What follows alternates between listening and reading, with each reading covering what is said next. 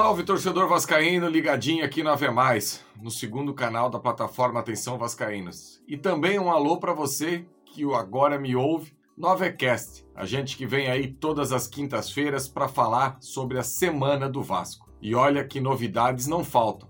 O Vasco que no último final de semana acabou perdendo aí para o Atlético Paranaense, mais uma derrota. Aliás, uma campanha vexatória que o Vasco vem fazendo nesse Campeonato Brasileiro. Só que eu acho que chegou o momento para a gente deixar aí as notícias ruins de lado um pouquinho e começar a projetar esse novo Vasco. E esse novo Vasco passa muito por essa enxurrada de contratações, principalmente de jogadores sul-americanos.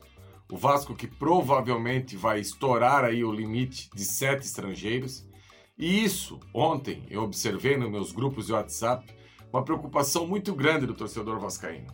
Meu Deus, será que eles sabem que só pode jogar sete? Alguns até ainda fazendo confusão, porque até pouco tempo só poderiam cinco estrangeiros ser relacionados por jogo. Aumentaram para sete. Inclusive, o Internacional de Porto Alegre há duas rodadas no Brasileiro, colocou esse número de estrangeiros dentro de campo. Eu lembro o torcedor vascaíno que muitos desses que fazem parte do elenco hoje não estão dando resposta nenhuma. Então, eu na verdade nem entendo o porquê dessa preocupação. A partir da hora que estão indo no mercado com o aval do técnico Ramon Dias, é porque esses jogadores são prioritariamente que vão entrar dentro de campo daqui para frente temos a grande possibilidade eh, da estreia do Sebastião Ferreira já nesse final de semana, um jogador que trabalhou com o Ramon Dias, tenho certeza que uma vaga de estrangeiro será desse jogador. A questão envolvendo aí o Mikael Santos do Tajeres, que parece que está cada vez mais próximo do Vasco, um jogador aí com um brevet de artilheiro do Campeonato Argentino, também será titular da equipe do Vasco. Outra peça, o Rojas, paraguaio, lateral direito aí do River Plate, que um bom tempo alterna entre a lateral direita e a zaga central, se ele vier para o Vasco, acredito que é para jogar na lateral direita, que é onde ele mais tempo jogou no River Plate, não vejo como ele ficar no banco para o Puma. Ou seja, não tem problema nenhum, torcedor. Calma. O problema foi ter contratado esses jogadores que em algum momento não deram resposta nenhuma para que a gente pudesse estar mais tranquilo agora, estar mais tranquilo agora. Então, são jogadores que vão acabar ficando pelo caminho, aqueles que não têm rendimento, e o Vasco aposta muito nesse mercado sul-americano daqui para frente. E como curiosidade, o Vasco que tem quatro títulos brasileiros aí na sua história, tem o título brasileiro de 74, título brasileiro de 89, 97 e 2000, é, em duas oportunidades, nesses títulos, o Vasco tinha sul-americano como titular da sua equipe. Em 74, o Andrada era o goleiro titular da equipe do Vasco, goleiro que tomou aí o milésimo gol do Pelé.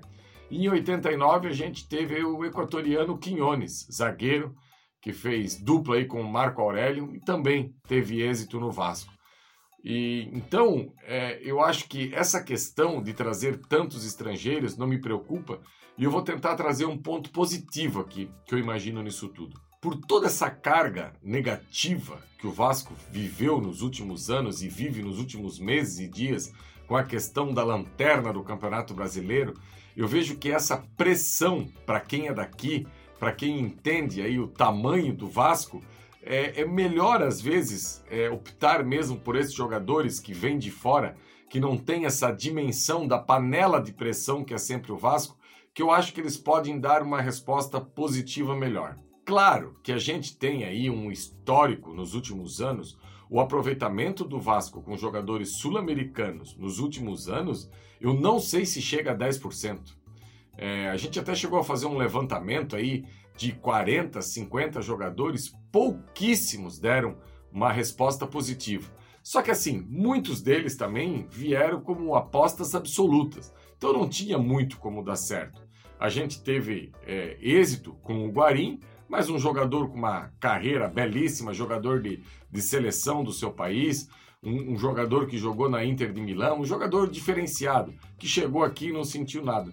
E temos também a lembrança do Cano, que quando foi contratado pelo então presidente, o Campelo, é, era o artilheiro da, da, da América do Sul, Então era um jogador também experiente que veio e deu certo. Eu coloco o Cano muito na prateleira, se der certo, do Mikael Santos, que também já é um jogador com 30 anos, um jogador que já jogou na Europa, um jogador artilheiro do Campeonato Argentino. Eu acho que esse tipo de jogador, quando é contratado, a chance de você errar é muito pequena.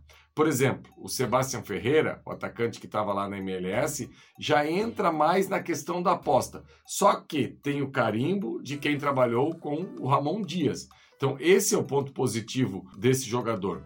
Já o, o Mikael Santos, eu, eu, vejo assim que você ser artilheiro do Campeonato Argentino, você ter jogado o Campeonato Espanhol, te dá uma casca suficiente para aguentar um momento desse que o Vasco vive.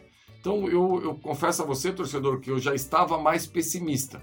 Eu acho que com essas contratações, com o Paulinho, que eu tenho a informação que é um bom jogador, que vai ajudar, o Praxedes pode parecer para muitos assim, que, pô, o cara reserva do Bragantino, só que ele, ele tinha uma projeção de carreira muito boa no Internacional. Tanto que os scouts do Red Bull Bragantino efetuaram a época, falaram com a direção e, com, e o, a Red Bull Bragantino é, colocou o maior número de grana, mais de 20 milhões. Então é um jogador que interessante, um jogador de um falso lento, canhoto, chuta bem de média e longa distância. Eu acho que pode ser, ser bem útil.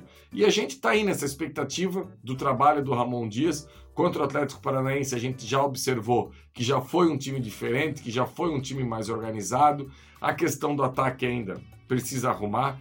Tanto que o Flávio ontem foi até o aeroporto aí fazer a chegada do Sebastião Ferreira, fez o registro, fez a foto, e, e é um jogador que já está sendo feita uma operação de guerra, como é o termo que a galera gosta de utilizar aí, para colocar ele em condições já para o próximo sábado. E é isso mesmo. Eu acho que essas novas contratações não dá para ficar esperando tempo de adaptação, entrosamento e não sei o quê. Infelizmente, o planejamento foi atropelado. A ideia era que em abril nós é, fosse ter aí na equipe do Vasco 80 a 90% do elenco fechado. Palavras do Paulo Brax há um bom tempo. Só que, infelizmente, não deu certo. Não deu para trazer em abril. O que está acontecendo é agora. Estamos realmente num termo que se usa muito no futebol hoje, trocando o pneu do carro com o carro em movimento. Então não dá para ficar esperando, porque se a gente ficar esperando, o Paulinho tem entrosamento, o Sebastião Ferreira tem entrosamento, o Prachedes tem entrosamento, daqui a pouco chegando o Rojas, lateral direito, tem entrosamento, acabou o campeonato. A conta é pura e simples. Eu vejo o torcedor sofrendo muito. Ah, o Coritiba ganhou, o Goiás ganhou. Eu nem sei se esses serão os adversários do Vasco na luta contra o rebaixamento daqui a pouco. Tem muitas equipes que podem oscilar. Por, vou dar um exemplo para vocês aqui. O Cuiabá. Ah, o Cuiabá já tem 21, 22 pontos. Quem garante que ele não pode daqui a pouco ter uma sequência negativa e vir para a briga do rebaixamento? A gente não pode esquecer que no ano que a gente caiu é, é, em 2020, que a gente tinha aí a, as três primeiras rodadas nove pontos. E depois a gente começou a patinar, patinar, veio aquela eliminação é, na Copa do Brasil para a equipe do, do Botafogo, que o Ramon estava é, com Covid, não dirigiu a equipe, quando voltou, acabou sendo demitido, e o Vasco ficou patinando, patinando, patinando, os outros os clubes foram passando, e o Vasco acabou sendo rebaixado no saldo de gols. Então, assim, eu não limito ainda a, a queda só aquelas equipes ali de baixo. Eu acho que lá em cima tem umas equipes ainda que podem brigar pelo rebaixamento. Mas, assim, nada disso adianta se o Vasco não fizer a parte dele. 23 jogos pela frente, 12 vitórias escapa. 11 vitórias, dependendo dos outros resultados, dependendo de como a galera for evoluindo no campeonato, talvez também dê certo. Então, eu acho que é difícil, é, a gente sabe que é muito complicado. Infelizmente, o Vasco se meteu nesse momento.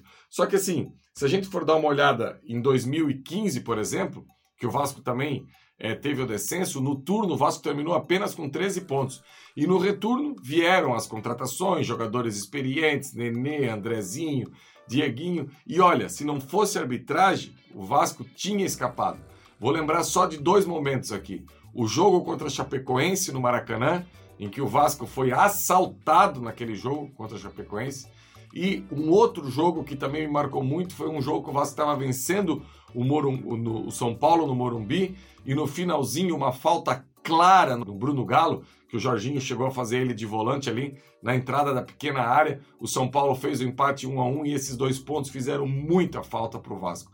Então, é, que o Vasco consiga ter uma retomada agora no campeonato com essas contratações, que esses jogadores sul-americanos, jogadores experientes, rodados, possam dar essa esse, esse desafogo para o Vasco, porque não dá para a gente ficar entrando toda hora no campo com a base da equipe, com jogadores que são da nossa base. Por exemplo, contra o Atlético Paranaense a gente já falou que foi algo assim inimaginável. Miranda, Zé Vitor, Peck, Figueiredo. Não dá, a gente precisa colocar esse elenco, um elenco mais cascudo, um elenco mais forte, para a gente poder ter prosseguimento aí nessa Série A. E olha, passa muito por esse jogo de sábado contra o Corinthians. Eu tive a oportunidade de, na última terça-feira, assistir o jogo inteiro de Corinthians e São Paulo. O Corinthians, ele tem jogadores decisivos, jogadores grandes. Renato Augusto, Roger Guedes. Aliás, a gente nem sabe como é que vai vir esse Corinthians, porque tem o jogo pela Copa Sul-Americana já na terça-feira contra o News Old Boys. Então a gente não tem ideia se o Lucha vai poupar ou não vai poupar. Mas tirando esses jogadores grandes, o time do Corinthians é um time meio que é, é, comum na maneira de atuar. Não vem fazendo grandes partidas. Na última terça-feira mesmo foi na individualidade, foi na genialidade do Renato Augusto. E eu acho que um Vasco bem focado, um Vasco bem fisicamente, um Vasco tentando se impor dentro de Itaquera, dá sim para o Vasco voltar com um resultado positivo e virar essa chave. Fazer uma semana mais positiva ainda, com mais reforços para tentar enfrentar o Grêmio. Lembrando que o Grêmio depois, é, que enfrenta o Vasco no outro domingo, tem a partida de volta com o Flamengo. Então, quem sabe o Grêmio também vem aí mais ou menos para essa partida contra o Vasco. Beleza, galera? Essa foi a minha resenha hoje por aqui no Ave Mais. Por favor, deixe seu like aí, deixe seu comentário aí embaixo. E você que está curtindo a gente no Avecast, semana que vem a gente retorna para bater esse papo aqui, que é sempre legal tá junto do torcedor vascaíno. Abraço, galera!